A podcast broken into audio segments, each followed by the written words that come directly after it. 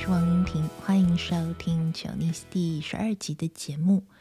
最近刚度假回来，我去了大西洋中间的群岛三个礼拜左右，所以有一段时间没有录制新的节目。在度假期间，我天天都很开心，天天都在探险。有时候迷路，有时候错过末班公车。我很喜欢到很少有人去过的、有一点艰险但安全的地方去一探究竟。比方说，健行的时候，我特别想知道某一条森林小径会通往哪里。喜欢那种带着对于迈向未知的兴奋。一直往前，想知道到底过了这个上坡的路以后呢，会是什么样的景致？如果你也喜欢健行，大概能够体会我在说什么。因为有的时候，可能前五公里的景色是一样的，可是过了一段路之后呢，又有一种全然不同的景致。而这种，我不知道能不能说这是一种成就感，还是一种。好像发现新大陆的那种惊奇感呢。总之，在每一次的这种践行之旅当中呢，我越来越确认这是我最喜欢的一种行程。至少现在是这个样子。践行英文是 hiking，践行或者也可以说徒步。在度假的期间呢，有的时候可能整天都在外面，整天都在走路，走走停停。有的时候看到绝世美景的时候，我就会停下来休息一下，坐在那里，可能吃点东西，或者是发呆。坐在悬崖上看着下面的景色。我去的地方叫做 Azores，是一个由九个群岛所组成的葡萄牙自治区。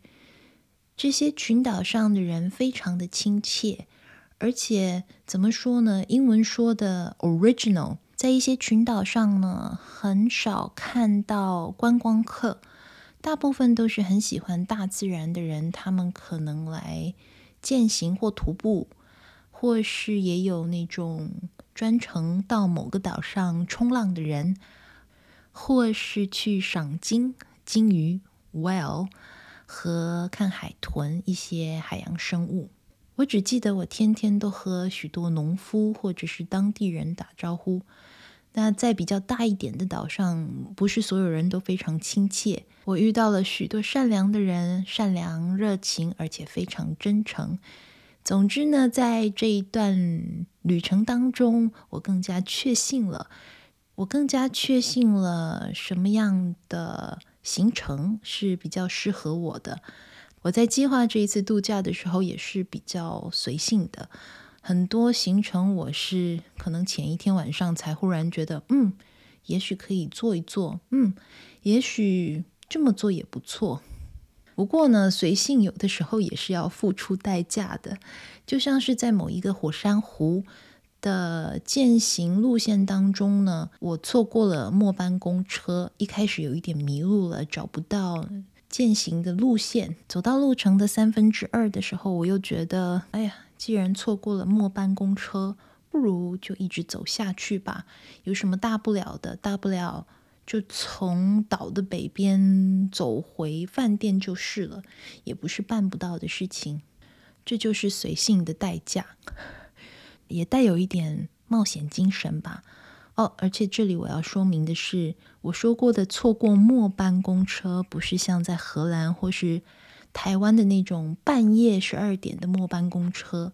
我去的那个火山湖呢，它的末班公车是下午四点半，其实已经算好的了。有些岛上甚至没有公车，或者是一天只有一班公车。虽然我很有冒险精神，胆子也挺大的，可是其实，在走回去的路程上，觉得遥遥无期，什么时候才能走到呢？最后大概是创下了我可能立生以来走路里程的最高峰，三十五公里。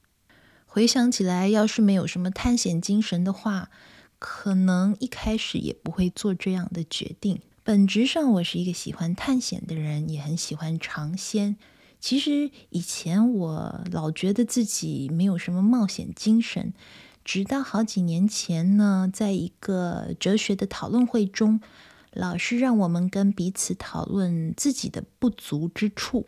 我的组员都是我才刚认识的人，我告诉他们，我是一个没有什么冒险精神的人，我希望自己更有冒险精神。我同一组的组员一脸惊讶地看着我说：“你一个人只身到国外打拼这么多年，有什么比这场冒险更具冒险精神的冒险？” 这句话听起来又像是绕口令。我想这就是所谓“当局者迷，旁观者清”吧。人呐、对自己的了解有时候是当局者迷，没有错，或者是有点像是身在云雾弥漫的山谷中，往往看不见全貌，只看得到一小部分。这个时候呢，如果透过完全不知道你过去的人、不了解你、不认识你的人的这种客观评论，就更为准确了。其实回想起来，我的胆子很大。没有错，认识我的人常常说我很勇敢，胆子很大，敢在未知中探索、探险。尤其在旅行的时候呢，我很喜欢旅程中有一些探险的元素。当然，我的探险是属于那种不危及生命安全的探险，不是那种几百年前的探险家着迷于找到无人知晓的路径或者是新大陆。有的甚至连命都不要的前往探险的目的地，像是十六世纪的航海家、制图家 Willem Barents，这位出生于 Terschelling 的北极探险家，他的工作是贸易制图师。他的人生中有三次远航，都是史诗般的冒险。刚才说了，他是一个北极探险家。他一辈子都努力寻找北方的海路。他想着阳光二十四小时照耀着，西伯利亚北部一定有被太阳融化的水域可以通往东方。依照这个思路呢，他要找的北方海路就有着落了。他第一次的探险呢，遇到了北极熊和海象。有一只北极熊想上船，他和船员们就决定要把熊带回荷兰，无奈北极熊被拴住以后呢，开始不受控制横冲直撞。根据维基百科所记载的内容呢，船员最后不得不杀死这只熊。其实想一想，这只熊招谁惹谁了呢？他当时大概不过在寻找食物，正巧看见没看过的物体和生物，好奇的探索。想上船看看，或者是他闻到了食物的味道。最后呢，他上了船，船员也觉得也许可以把他带回荷兰。这只熊的生命就这样莫名其妙的结束了。第二次探险呢，也是一个失败。这是因为海水冻结了，而且还有船员受到北极熊的攻击而丧生。第三次的探险。也是他人生里最后一次的探险，被困在了冰山和浮冰中，在冰上度过了冬天。他死的时候才四十六岁左右。世人对于他的生平知道的不多。他的姓其实荷兰文里的 b a h e n t 的意思是一种缩写，意思说的是他是 b a h e n t 的儿子。其实用现在的思维来想，真无法想象一个人要有多大的勇气，有多大的胆子，多么坚定的信念，才能下定决心要北航。像我所谓的探险呢，经常还有谷歌地图的协助。虽然有的时候在这种群岛上不是很多人去过的地方，谷歌地图有的时候会给出相当错误的或误导人的。方向，可是基本上我还是知道东南西北。海上的生活是很辛苦的。这一次出航其实都是生死未卜，不知道回来的时候是什么时候了。这也是许多在海洋上的岛屿都有守护神的缘故，像是台湾的妈祖，默默地保佑着出海的人能平安归来。对探险的喜欢和从中得到的快乐呢，也许如同尼采 （Nietzsche） 所说的 “to live dangerously”，应用到日常生活中，可以说是在生活中冒险，做一些平常不会做的事情，跳脱固有的框架。你也可以说框架。如果以为自己懂得很多，而所懂的知识好像变成了一种权威，根深蒂固的时候呢，或是你把它把这些知识奉为绝对的信条的时候，毫不怀疑，那么本来所谓知识就是力量，反而好像变成了限制想象力和嗯、创意发挥的力量。说到这里，我突然想到台湾行政院政务委员唐凤，还是一个很特别的人。他在接受访问的时候，被问到了他对于社交媒体、对于现代资讯的看法。因为唐凤是一个在这方面的专家，他的看法呢是，他滑手机，可是他不被手机滑。那这是什么意思呢？意思是，他确实。在社交媒体上的使用是相当活跃的，可是呢，他不追踪账号一个 account，他追踪的是 hashtag，就是他感兴趣的话题标签，他只关注这些标签，而不特别去关注某些账号，因为如果你很关注某个人或某个账号的话呢，最后就变得好像你。有的时候被强迫输入一些你未必感兴趣或未必想知道的内容，感觉唐凤也是一个在生活中冒险的人呢。我喜欢的诗人兼作家大卫·怀特，在他的一本关于工作的书开头，他引用了诗人 Janet Carvin Respectable Outlaw 的诗句。Respectable 的意思是受人尊敬的，令人尊敬的。Outlaw 的意思呢？Out 是在什么外面？Law 说的就是法律，那是一个法律之外的人，这是一个名词，指的是一种人。翻成中文可以翻成法外之徒，或者是被放逐的人，或是亡命之徒。这一段诗句英文的原文是这个样子的：You have set sail on another ocean. Without start or compass, going where the argument leads, shattering the certainties of centuries。中文我把它翻成：你在另一片海域扬帆破浪，不靠星星或是罗盘，航向道理所引领之处，冲垮数世纪来的定数。大卫·怀特这本书中用横渡未知的海域来形容，嗯、找工作或者是我们在寻找适合自己的工作和所谓自己的 identity 身份或身份认同的 pilgrimage 朝圣之旅。这本书其实还蛮有意思的，因为大卫·怀特他大学主修的是海洋生物学 （marine zoology），他的。这本书里面一开始就从他是个年轻人，然后有一点迷惘，不知道要找什么工作。可是呢，他对于海洋生物学有着极大，或者是有一种无法言喻的热情。他就是想要学海洋生物学。当然，他也知道学海洋生物学不是什么热门的科系，可以好像保证有成功的未来，还是很容易找到工作。所以他用自己的故事开始来阐述找工作，或者是一个人找到自己的定位呢，经常像是在未知的海域上，你可能没有地图，像是一开始说的那个 Willem Barents，他去的地方呢是没有人去过的地方。一开始毕业以后，我们在找工作，或者是很年轻的时候，都会有这种迷惘。你好像知道你要做什么，可是却又不知道什么适合你，或是你能找到什么样的工作。大卫·怀特他去过一些原始的群岛生活，他的很多诗都和自然和海洋有关。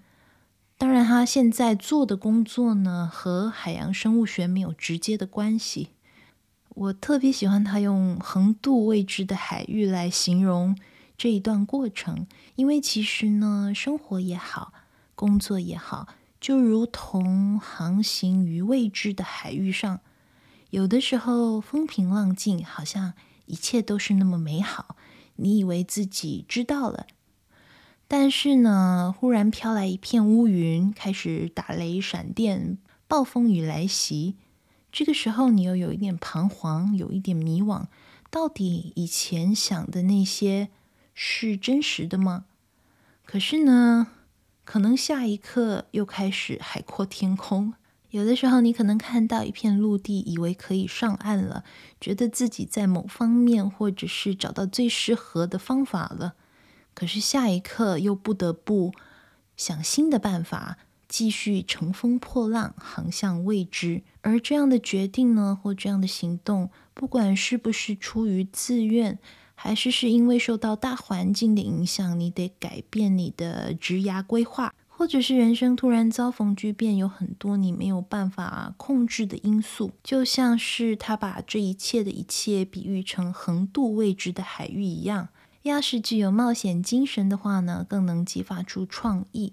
以前我读研究所的时候，有一个很有名、受人尊敬的教授。研究所一年级的时候，在他的语法学的课堂上呢，有一段他说的话，我觉得印象特别深刻。他说自己不用同一本教科书超过三年，还是两年，可能是三年或两年，我记得不清楚。可是他不会用同一本教科书很长时间。感觉他也是一个在生活中冒险的伟大人物呢。因为同样的工作，同样的内容做久了，难免会有一些倦怠，而且难免会流于形式。可能你觉得某个方法特别好，就不太愿意去改变。而这种在生活中冒险的精神呢，就会知道自己必须从不变，或者是从一些。固有的形式当中创造新意，在生活中冒险，就要活得有点像刚才说的那个 outlaw，一个法外之徒。我还特别喜欢邓教授告诉我们，别拿他十年前的学术文章来跟他理论，那是他十年前的思路。现在的他呢，已经发展出新的想法了。回到节目一开始的例子，当局者迷，旁观者清。就是当我们身在其中的时候呢，常常看不清楚或是不了解所谓的情况，或者是不了解自己。旁观者 （bystanders） 就是站在你旁边的人，或者是没有被牵扯在其中的人呢，反而看得更清楚。不过，其实了解自己不是一件很容易的事，而且呢，就算我们拥有所有。可以用来了解自己所有必要的信息以后呢，也有可能解读成自己的意思，自己去找一个能让自己幸福的说法。在心理学上有一个 misattribution，翻成中文是错误归因。每次想到 misattribution，我都会想到一个心理学教授 Paul Bloom，他在课堂上举的例子。他的例子非常好玩，他说。他告诉他那堂课的同学们呢，假设某个男同学下课以后，他决定和坐在旁边的同学晚上一起去喝个咖啡，讨论一下今天上的课。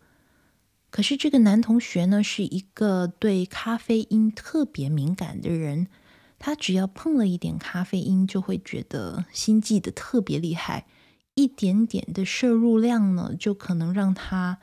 整夜失眠的那种可怕的情况，因此到了晚上，到了咖啡店以后呢，他就特别跟店员说了，呃，在星巴克，你可以说在 Starbucks，就点了一杯 decaf 低咖啡因或者是那种脱咖啡因的焦糖摩卡咖啡。跟他一起来的女同学呢，就点了一杯一样，但是普通的焦糖摩卡咖啡。总之呢，阴错阳差之下，忙得有一点昏头转向的店员搞错了，就给他端来了一杯充满咖啡因的焦糖摩卡咖啡。这个男同学呢，跟他的同学聊得正起劲，喝的时候也没有特别注意到有什么异样，很快就把咖啡喝完了。接着，他和女同学两个人在月色中一起走回校园宿舍。途中，他突然觉得心跳加速，口干舌燥，呼吸困难。而且在朦胧的月光下，晚风、夏夜、星空，他看着那个女同学的侧脸，不禁想着：心跳这么快，是不是心动了？可是殊不知，其实是那一杯本来应该没有咖啡因的摩卡咖啡，让他以为自己恋爱了。当然，嗯，Bloom 教授用这个例子来开玩笑。这样的 misattribution 归因谬论或是错误归因，说的就是所谓的吊桥效应 misattribution of arousal，就像是刚才那个因为不知情的喝了高浓度咖啡因而心跳加速的男同学，误认自己心动了，误认自己动情了，爱上对方。那么 misattribution of arousal 为什么是吊桥效应？跟吊桥有什么关系呢？吊桥的英文是 suspension bridge，这又要说到一九七四年有两位心理学家 Donald Dutton 和 Arthur Aaron，他们做了一个吊桥实验。在这个实验当中呢，有两种桥，一种是那种摇摇晃晃很危险的吊桥，离地面大概有七十公尺，像是荷兰的那种。Climbos 的感觉，如果你去过的话，大概知道我在说什么。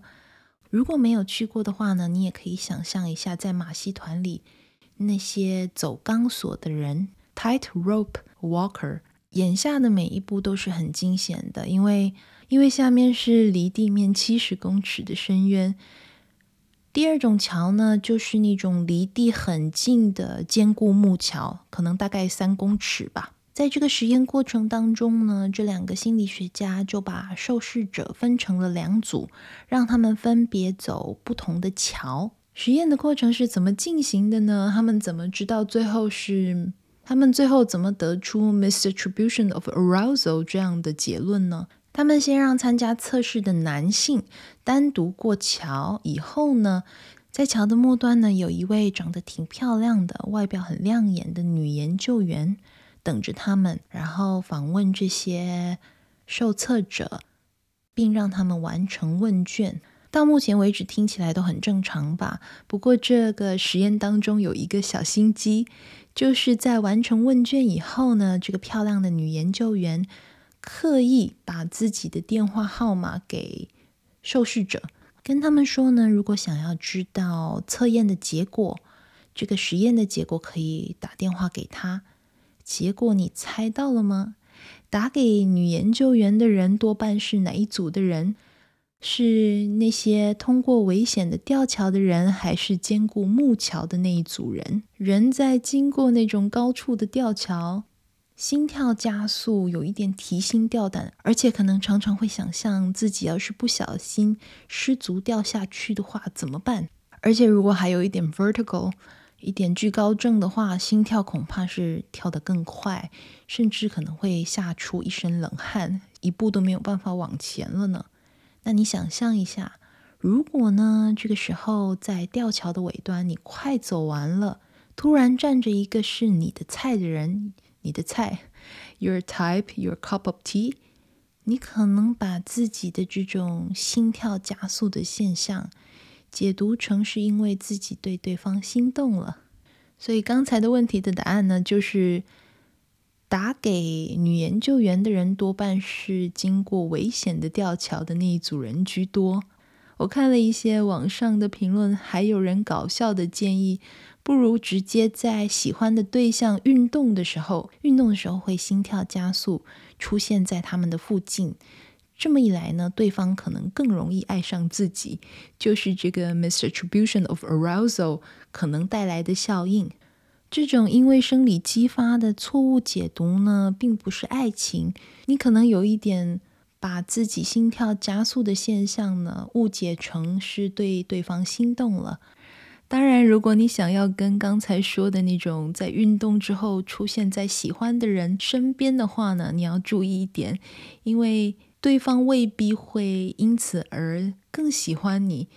这个前提是对方本来就要觉得你是一个他看上去也觉得顺眼，或是有一定吸引力的人。因为要是一个一点也不吸引你的人站在你面前，不但呢心跳加速这一招没有用，而且还可能让对方更讨厌你。不过在生活当中，这种错误解读有时候是在所难免的，尤其当我们心跳加速的时候呢。很容易就可能误以为自己对本来就觉得有一点吸引力或有一点好感的人心动了。提到心动呢，我很喜欢中文里“小鹿乱撞”的说法。除了我自己本身喜欢小鹿以外呢，这个词本来是用来形容呃一个人因为害怕，心脏急剧的扑通扑通的跳，好像。